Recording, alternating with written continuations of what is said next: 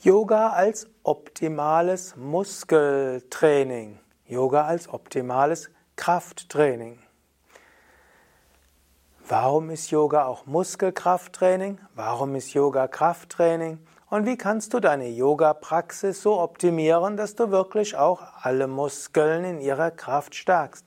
Und wozu ist überhaupt Muskelkrafttraining gut? Darüber möchte ich heute sprechen. Mein Name Sukadev von www.yoga-vidya.de. Ja, herzlich willkommen zu einem weiteren Vortrag aus der Reihe Yoga und Sport oder auch Yoga als optimaler Gesundheitssport. Ich hatte schon mal gesagt, Sport äh, als Gesundheitssport will vier Fähigkeiten des Menschen trainieren. Ausdauer, Kraft, Flexibilität und Koordination und ein optimaler Gesundheitssport wird alle vier trainieren. Und meine These ist, Yoga ist ein optimaler Gesundheitssport. Das letzte Mal habe ich erklärt, warum Yoga als Ausdauersport gut ist und wie eine Yoga-Praxis beschaffen sein sollte, um ein Herz-Kreislauf-Training zu bewirken, was ja das Charakteristikum des Ausdauersportes ist. Und heute geht es eben um Muskelkrafttraining. Und wie bei all diesen vier Trainingsformen möchte ich zunächst einmal darüber sprechen, was ist überhaupt Muskelkraft? Zweitens, wozu ist es gut, Muskelkraft zu entwickeln? Drittens, was ist ein optimaler Trainingsreiz für Muskelkrafttraining? Viertens, wie lange dauert die Regenerationszeit? Fünftens, welche Anpassungsleistungen werden dadurch erzielt?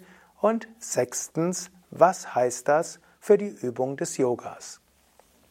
Zunächst einmal, was ist Muskelkraft?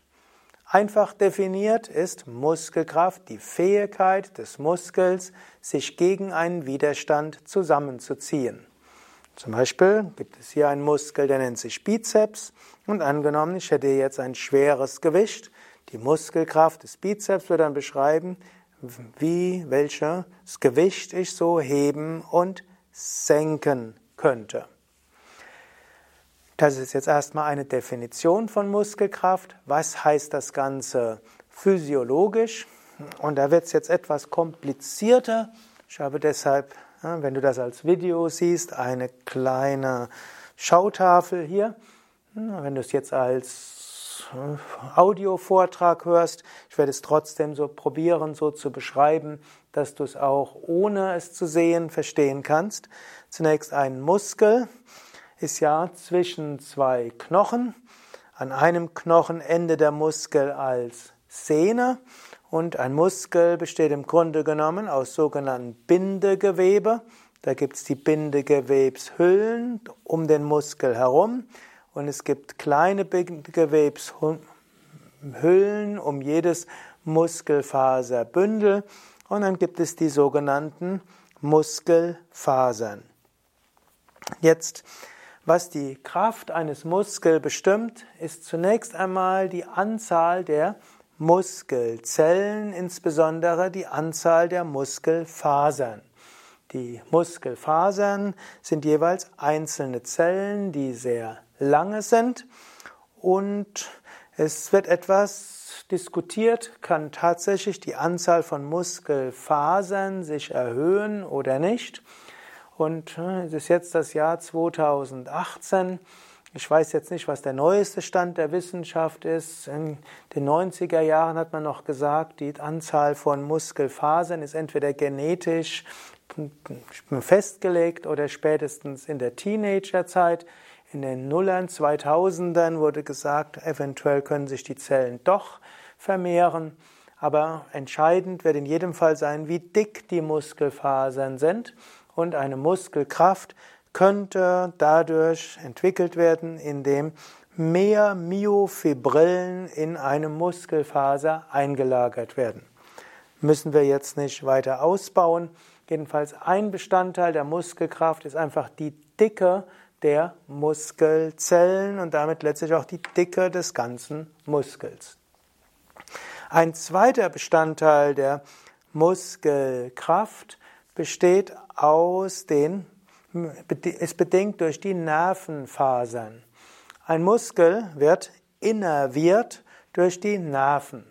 Und die Nerven übertragen den Impuls des Gehirns über den Rückenmarkskanal an die Muskeln, sich zusammenzuziehen.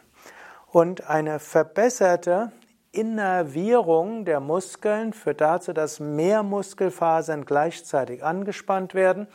Und das führt dazu, dass der Muskel auch stärker ist. Denn nicht alle Muskelfasern werden gleichmäßig von Nervenfasern durchdrungen.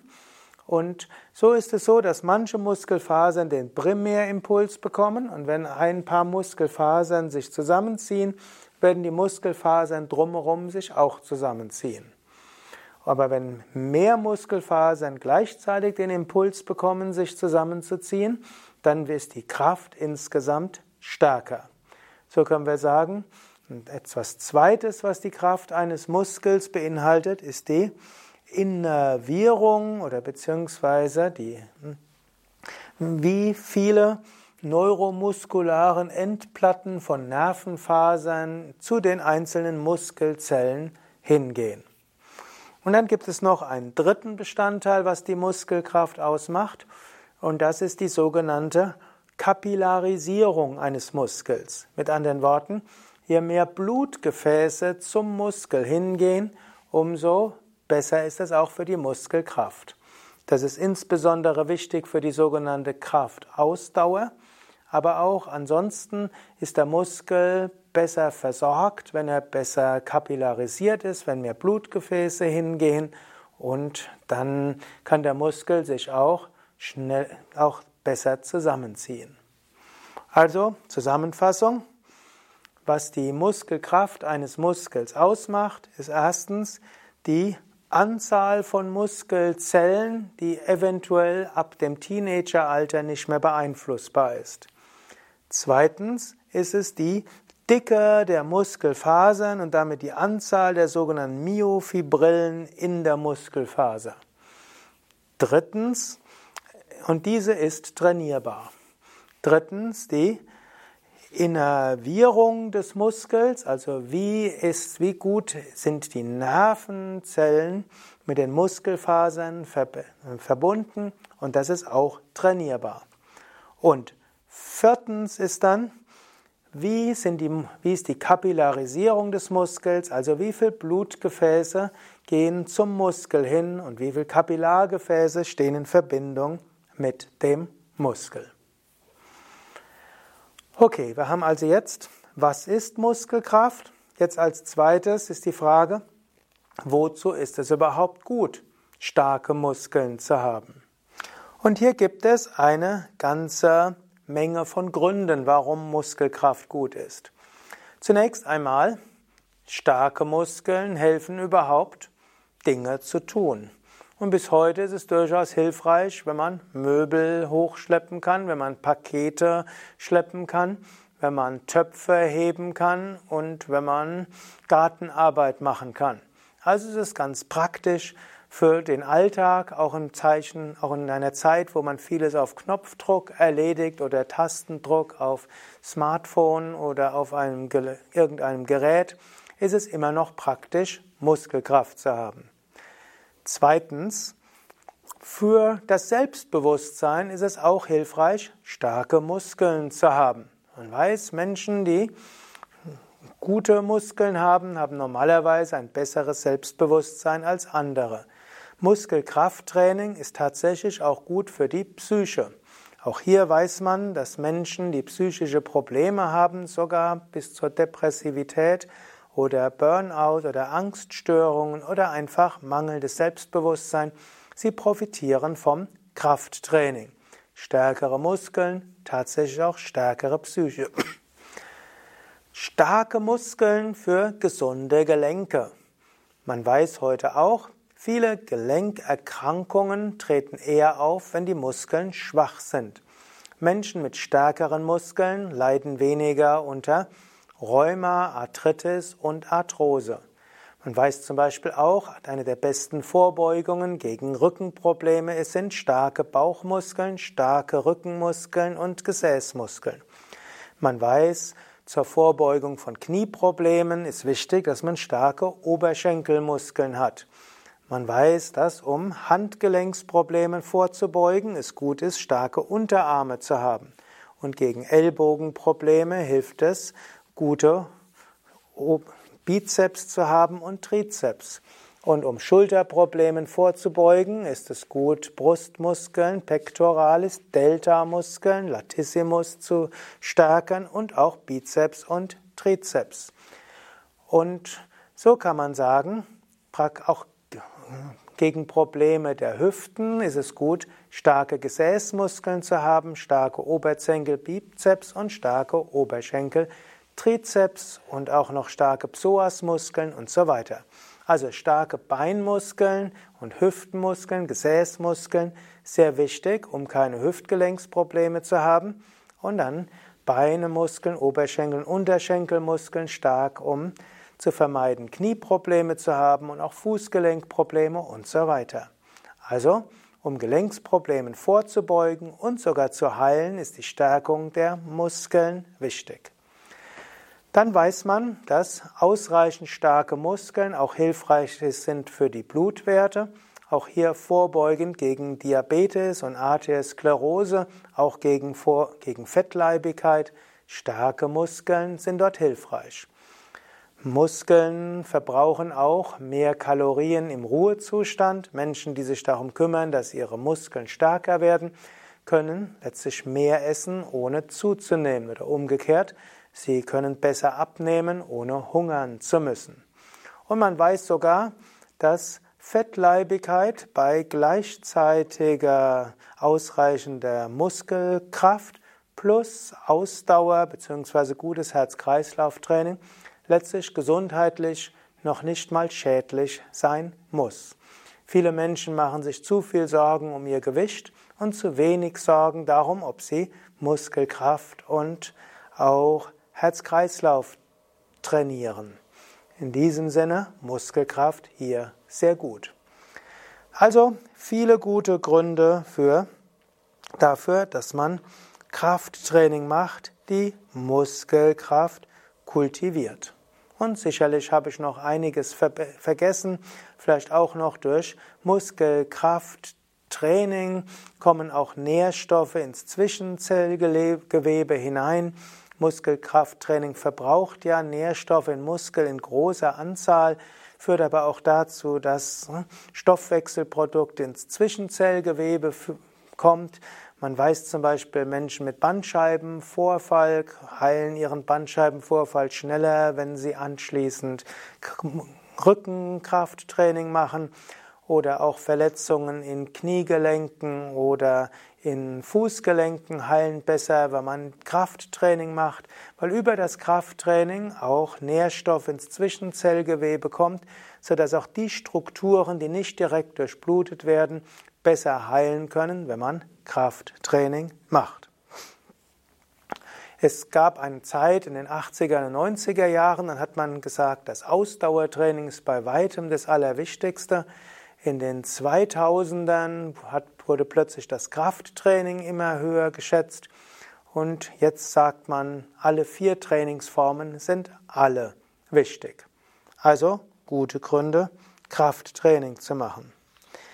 Jetzt, welche Arten von Krafttraining gibt es? Vielleicht auch im Sinne von, was ist der optimale Trainingsreiz für Krafttraining?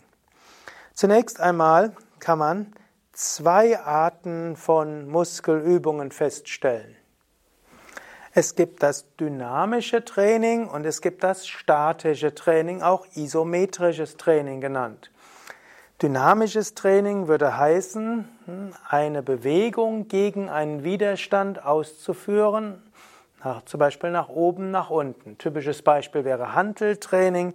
Ich würde eine Hantel in meine Hand nehmen und dann das Gewicht heben und senken. Das wäre dynamisches Training. Statisches Training heißt, gegen einen Widerstand zu drücken, ohne dass dabei eine Bewegung ist. Wenn ich zum Beispiel mit meiner einen Faust gegen die andere Faust drücke, dann ist das ein isometrisches Training, sofern sich dabei nichts bewegt. Also wenn ich zum Beispiel die Fäuste vor dem Brustkorb gebe, die Ellbogen zur Seite spreize und gegeneinander, dann ist das für die einen Arm ist das ein Training des Bizeps und für den anderen Arm ein Trizeps. Oder ein anderes Beispiel wäre Liegestütz. Dynamisches Training wäre Brustkorb heben und senken. Statisches Training wäre Brustkorb 20 cm oberhalb vom Boden halten und so bleiben. Jetzt können wir gleich schon mal fragen, was machen wir beim Yoga? Im klassischen Hatha Yoga gibt es sicher mehr statisches Training als dynamisches Training. Und dann kann man auch fragen, was sind die Vorteile vom statischen Training gegenüber dem dynamischen Training oder vom dynamischen Training gegenüber dem statischen Training. Vorteile des statischen Trainings, es braucht weniger Training, um die Muskelkraft zu stärken und zweitens die Regenerationszeit ist kürzer. Also, wenn man mit weniger Aufwand Muskelkraft entwickeln will, ist das statische Training effektiver und äh, man kann es auch häufiger ausführen. Nächster Vorteil des statischen Trainings ist, dass es anschließend zur Muskelentspannung führt. Wenn du diese ganze Vortragsreihe angehört hast, dann kennst du ja eines der Muskelentspannungsgesetze. Ein Muskel, der mindestens fünf Sekunden angespannt wurde, kann anschließend gut entspannen. Und so hat statisches Training anschließend auch Entspannungswirkung. Was sind aber die Vorteile des dynamischen Trainings? Dynamisches Training hat den Vorteil, angenommen du machst wenig andere Sportarten. Dynamisches Training verbessert auch die Koordination und dynamisches Training verbessert auch etwas die Flexibilität und dynamisches Training ist letztlich, wenn du wirklich Leistungssport machen willst und wirklich zum Beispiel Gewichthebe Weltmeister werden willst oder Kraftsportmeister, dann ist dynamisches Training insgesamt effektiver um wirklich Leistung zu bringen. Für den Freizeitbereich gilt, statisches und dynamisches Training sind beides okay.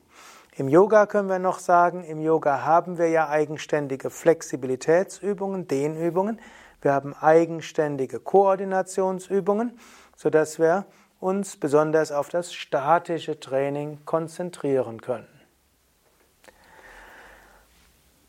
Hm. Was ist jetzt der optimale Trainingsreiz im Krafttraining?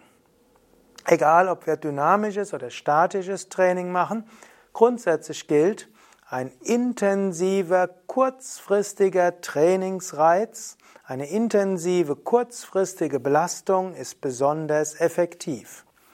Zum Beispiel beim dynamischen Training sagt man, dass man ein, zum Beispiel ein Gewicht so wählen soll, dass man es acht bis zwölf Mal ruhig heben und senken kann bis zum Muskelversagen. Wenn du also zum Beispiel deinen Oberarmmuskel trainieren willst, dann würdest du eine Hantel nehmen und du würdest sie so schwer nehmen, dass du sie maximal acht bis zwölf Mal heben und senken würdest, bis es nicht mehr geht. Im Fitnessstudio wird Muskelversagen manchmal so definiert, wenn dir jemand eine Million Euro bieten würde und dann könntest du nicht noch einmal das Gewicht senken und heben, dann hast du bis zum Muskelversagen trainiert. Und tatsächlich, wenn du zügig Muskelkraft entwickeln willst, ist es gut, eine kurzfristige Belastung bis zum Muskelversagen zu machen oder bis eine Wiederholung unter das Muskelversagen. Das heißt, wenn du das sechs bis acht Mal machst, heißt letztlich, es wird etwa zwei bis vier Sekunden dauern, es heben und zwei bis vier Sekunden senken. Letztlich läuft es irgendwo darauf hinaus, dass du eine intensive Belastung für einen Muskel oder eine Muskelgruppe hast, die durch das Heben und Senken eine halbe bis eine Minute dauert. Wie ist das beim statischen Training? Da wird gesagt, schon ab fünf Sekunden wird eine Trainingswirkung erzeugt. Als optimal gilt 20 bis 30 Sekunden lang zu halten, aber schon fünf Sekunden hat eine gewisse Wirkung. 10 bis 20 Sekunden hat eine größere Wirkung. Das ist also ein, erstmal das Grundkrafttraining, also eine kurze, intensive Belastung, die beim dynamischen Training 30 bis 60 Sekunden geht, beim statischen Training 5 bis 30 Sekunden. Beim dynamischen Training wird gesagt, bis zum Muskelversagen ist am besten oder kurz davor. Und beim statischen Training musst du nicht bis zum Muskelversagen gehen, aber doch so weit, dass es wirklich anstrengend ist. Jetzt, wie lange ist die Regenerationszeit beim Krafttraining? Die Regenerationszeit beim Krafttraining ist besonders lange. Regenerationszeit heißt, dass du in dieser Zeit ein intensives Krafttraining besser nicht machst, weil in dieser Zeit der Körper sich regeneriert. Und er braucht eine gewisse Zeit dafür. Was natürlich nicht heißt, dass du in der Zeit im Bett liegen musst, aber es heißt, wenn du zum Beispiel Hanteltraining machst und bis zum Muskelversagen trainierst, dann ist die Regenerationszeit typischerweise zwei bis drei Tage. Wenn du also am Montag Ober, also zum Beispiel Bizepstraining machst, dann solltest du am Dienstag kein Bizepstraining machen, auch am Mittwoch typischerweise nicht, sondern erst am Donnerstag wieder. Jemand, der Krafttraining macht bis als dynamisches Training bis zum Muskelversagen, wird schneller Fortschritte machen, wenn er jeden Muskel nur zweimal die Woche trainiert, als wenn er täglich trainiert. Tägliches intensives Krafttraining führt erstens zu einer erhöhten Verletzungsgefahr, es kann zu Muskelrissen führen und zweitens kann es auch dazu führen, dass der Muskel eben nicht so effektiv gestärkt wird. Man weiß, dass einmal die Woche Krafttraining schon ausreichen kann, um ausreichend gute Kraft zu bekommen. Zweimal pro Woche gilt als optimal. Allerdings muss man nicht notwendigerweise bis zum Muskelversagen trainieren. Zwar ist dynamisches Training bis zum Muskelversagen die effektivste Weise, um wirklich Maximaltraining zu haben, aber angenommen, du trainierst nicht bis zum Muskelversagen, dann kannst du auch, dann kann die Regenerationszeit sich auch auf 24 oder 48 Stunden reduzieren. Und so kannst du zum Beispiel jeden Tag Treppen steigen, auch wenn es für die Oberschenkelmuskel anstrengend ist. Du trainierst ja nicht bis zum Versagen der Oberschenkelmuskeln, auch wenn du ein gutes Kreislauftraining hast. Beim statischen Training ist die Regenerationszeit eins bis drei Tage. Das ist individuell sehr unterschiedlich. Es gibt Menschen, die haben, machen die besten Fortschritte, wenn sie jeden Tag die Heuschrecke üben und sie so lange halten, wie sie können. Aber es gibt auch Menschen, die merken, dass sie die Heuschrecke nur jeden zweiten oder dritten Tag lange halten sollen. Man kann sie durchaus jeden Tag machen, aber man würde sie vielleicht nur montags und donnerstags so lange halten, wie es irgendwie geht. Man kann täglich Bauchmuskelübungen machen, aber vielleicht nur ein oder zweimal die Woche wirklich intensiv, so intensiv wie es geht. Man kann jeden Tag Sonnengruß machen, wo ja auch manche Kraftübungen dabei sind, aber vielleicht nur ein oder zweimal die Woche in der Kniebrust-Stirnstellung, nicht ganz runtergehen und praktisch Brustkorb 10 cm oberhalb vom Boden halten und so 10 bis 30 Sekunden halten für sehr effektive Trizeps- und Pectoralis-Training, also Armstrecker- und Brustmuskeltraining. Also in diesem Sinne ist es gut, eins oder zweimal die Woche intensiv die wichtigsten Muskelgruppen zu trainieren und ansonsten kann man sie ruhig jeden Tag auch trainieren. Ich hatte ja gesagt, es gibt drei Bestandteile für Muskelkraft. Das eine sind die Muskelfaserdicke, das zweite ist die Innervation, hm, manchmal auch Innervierung genannt, und als drittes die Kapillarisierung. Angenommen, du machst statisches Training, da muss man sagen, das trainiert relativ schnell die Innervation des Muskels. Was ein Grund ist, weshalb Menschen, die Yoga üben, relativ schnelle Fortschritte machen. Denn ohne dass der Körper zu viel machen muss, er muss nur die Nervenendungen etwas ne, ausbauen, das was gar nicht so schwer ist, können Menschen hm, eben Muskelkraft entwickeln. Ich lebe ja in einem Ashram in Bad Meinberg und dort haben wir jeden Sonntag fangen dort Yoga-Ferienwochen an Meistens, wenn die Teilnehmer am Sonntag anreisen, machen sie schon die Yogastunde um 16.30 Uhr mit. Und dann ist oft auch schon der Sonnen, ist jetzt oft auch schon die Heuschrecke am Sonntagnachmittag dabei. Und wenn die Menschen am Freitag gehen, in der morgendlichen Stunde, können sie schon die Heuschrecke erheblich lange halten. Sie können die Bauchmuskelübungen besser machen. Sie können Virabhadrasana üben und so weiter. In diesen fünf Tagen werden die Muskelfasern nicht wesentlich dicker geworden sein. Aber was sich verbessert, ist die Innervierung, die Innervation der Muskeln und damit sowohl die Repräsentation der Muskeln im Kopf wie eben auch die ja, Innervierung der einzelnen Muskelfasern. Und hier würde man jetzt auch sagen, das geht am schnellsten und das geht auch am effektivsten durch statisches Training. Durch statisches Training gibt es auch weniger Muskelkater, die Regenerationszeit ist kürzer, man kann es häufiger machen.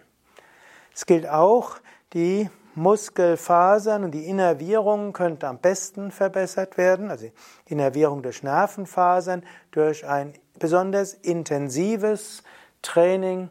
Man würde auch, wenn man dynamisches Training macht, ein besonders hohes Gewicht nehmen und das verbessert insbesondere die Innervierung.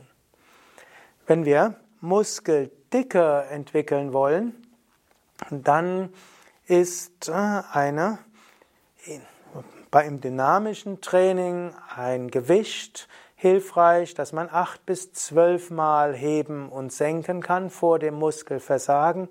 Das heißt, dass dieses Gewicht am besten hilft, dass die Dicke des Muskels sich stärkt das dauert auch etwas länger. Du wirst nicht in einer Woche deinen Muskel dicker entwickeln. Das braucht schon sechs bis zwölf Monate, bis man etwas sieht. Und natürlich, dann gibt es unterschiedliche Körper. Es gibt Körper, deren Muskeldicke sich nicht sehr stark entwickeln kann zum Normalen.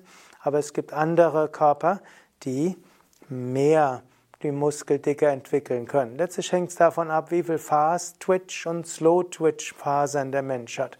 Ist ein anderes Thema, auf das ich vielleicht ein andermal eingehen kann. Aber man würde eben sagen, ein dynamisches Training ist besonders gut, um die Muskeldicke zu erhöhen, was vielleicht auch manche der Zuhörer beruhigt, denn gerade Frauen zum Beispiel wollen jetzt nicht riesen Muskelpakete bekommen, die bekommst du typischerweise jetzt durch Hatha Yoga nicht. Du stärkst deine Muskeln ausreichend, aber du entwickelst nicht Riesenpakete. Es stört vielleicht manche Männer, die gerne größere Muskelpakete machen, haben wollten.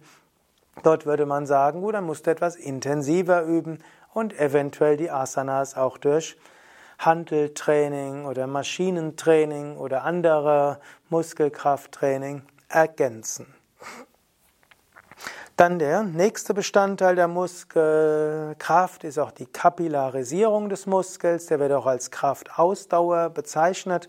Und hier würde gelten, eine längere, weniger intensive Belastung ist besonders gut, um die Kraftausdauer zu fördern.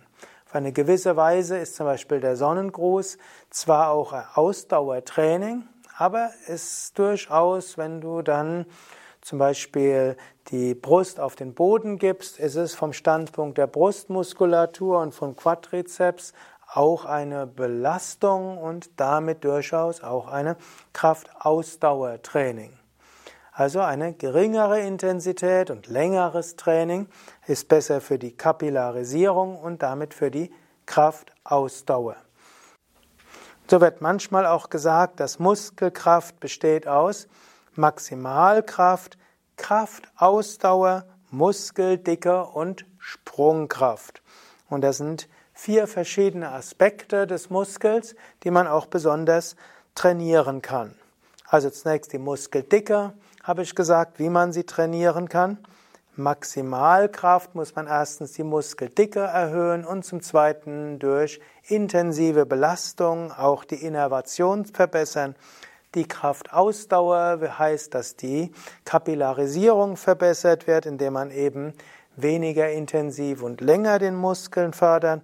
Und als letztes gibt es noch die Sprungkraft, eben die Fähigkeit des Muskels, sich schnell zusammenzuziehen, was du zum Beispiel machen könntest, wenn du den Sonnengruß mit Sprungvariationen verbindest. Also zum Beispiel von der stehenden Vorwärtsbeuge nach hinten springen in den Liegestütz oder vom Hund in die Krähe springen.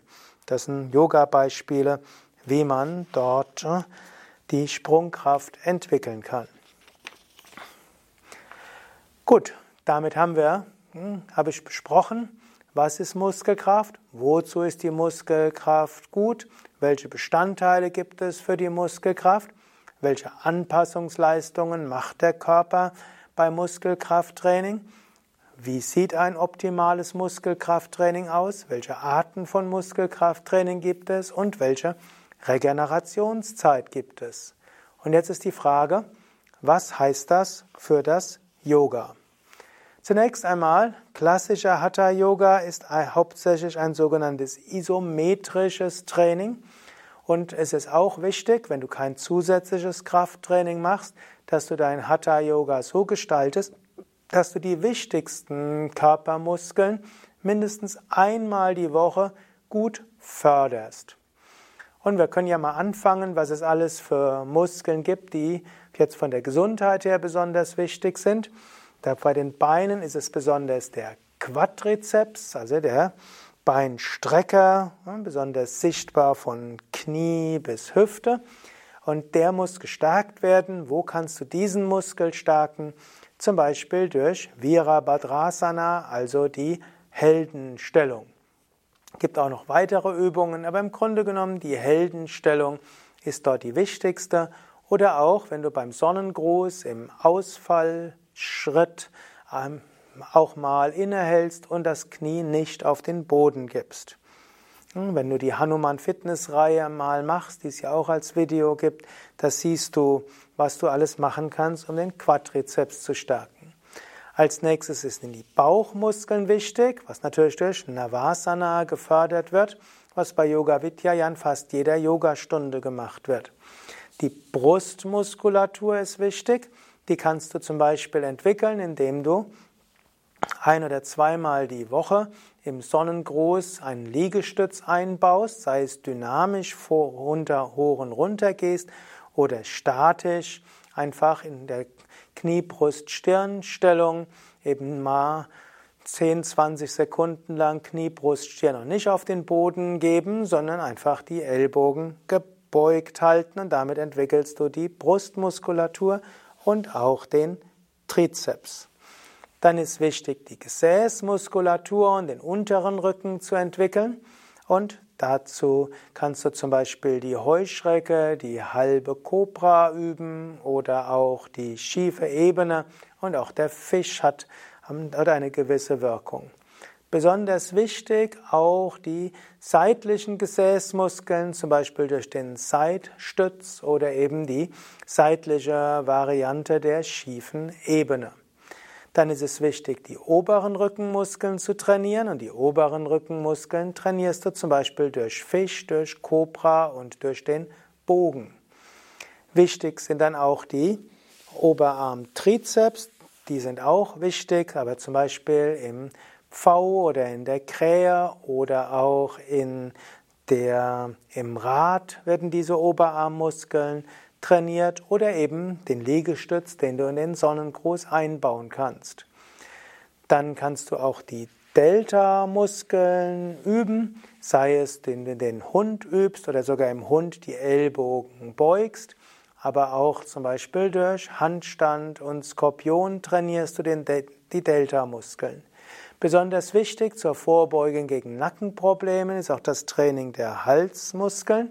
Und so gibt es bei Yoga Vidya ja auch Halsmuskelstärkungsübungen, sowohl als isometrische Übungen. Vielleicht erinnerst du dich, Kopf gegen das Handgelenk drücken oder Handballen oder auch als statische Übung. Das heißt, Kopf gegen den Widerstand der Hand nach oben und unten oder nach links und rechts geben. Ich könnte sagen, das sind zunächst mal die besonders wichtigen Übungen. Du kannst auch noch die Wadenmuskulatur trainieren, viele Stehhaltungen trainieren, auch die Wadenmuskulatur. Oder wenn du die, die stehenden Übungen auch mal nur auf den Fußballen machst und die Fersen hebst, stärkt das natürlich auch die Wadenmuskeln. Wenn du jetzt noch die Oberarm- und die Oberschenkelbizeps machen willst, dann musst du an bestimmten Stellen auch noch bestimmte Kraftübungen einbauen. Zum Beispiel kannst du eben eine Hand gegen die andere drücken oder eine Faust gegen die andere oder auch ein Fußgelenk gegen das andere drücken, zum Beispiel nach den Navasana-Variationen. Also die Empfehlung ist tatsächlich, sorge dafür, dass du mindestens einmal die Woche deine Yoga-Praxis so übst, dass alle wichtigen Muskeln trainiert werden. Es braucht mindestens einmal die Woche ein intensives Muskelkrafttraining und so kultivierst du deine Muskeln in gutem Maße. Wenn du die Muskeln ganz intensiv trainierst und du dann vielleicht Muskelkater hast, dann würde gelten, in der Zeit übe nicht nochmals intensiv die Kraft dieses Muskels, sondern im Gegenteil, arbeite dann wenig mit diesem Muskel. Wenn du also ein effektives Krafttraining haben willst, ist durchaus intensives Üben wichtig. Wenn aber der Muskel dann Muskelkater hat oder du ein oder zwei Tage später merkst, dass du irgendwie weniger Kraft hast als vorher, befindet sich dein Muskel noch in der Regenerationszeit und dann solltest du die gleiche Übung nicht in der gleichen Intensität machen. Du musst deshalb nicht im Bett liegen, sanfte Übung ist gut, aber eben nicht gleiche Intensität.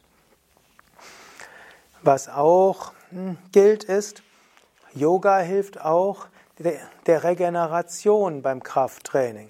Also Menschen, die zum Beispiel im Fitnessstudio Krafttraining machen, profitieren vom Yoga aus mehreren Gründen. Erstens, Tiefenentspannung löst den Entspannungsimpuls aus und der führt dazu, dass der Körper schneller sich regeneriert. Wer zum Beispiel, egal welchen Leistungssport macht, durch tägliche Tiefenentspannung, wird der Körper schneller die Anpassungsleistungen erbringen, die Regenerationszeit reduziert sich und die Effizienz des Trainings verbessert sich. Zweitens, es ist gut, zum Beispiel nach dem Krafttraining sich zu dehnen. Nicht zu intensiv zu dehnen, aber das Dehnen führt auch dazu, dass zum Beispiel bestimmte Körper, bestimmte Stoffwechselprodukte schneller abgebaut werden. Man sollte allerdings kein, bei, nach intensivem Krafttraining kein intensives Dehntraining machen, denn intensives Krafttraining führt oft zur, hm, ja, zu kleinen Mikroverletzungen im Muskel. Sanftes Dehnen ist gut. Das hilft dazu, dass die Verletzungen geheilt werden. Das ja oft was Muskelkater ist, nichts Tragisches, aber intensives Dehnen könnte dann eher dazu führen, dass diese sanft verletzten Strukturen dann reißen. Daher nach intensivem Krafttraining sanftes Dehnen, natürlich bei mittelintensivem Krafttraining hm, das nicht zum Muskelkater führt, kann man auch etwas intensiver dehnen. Aber das Dehnen ist auch gut.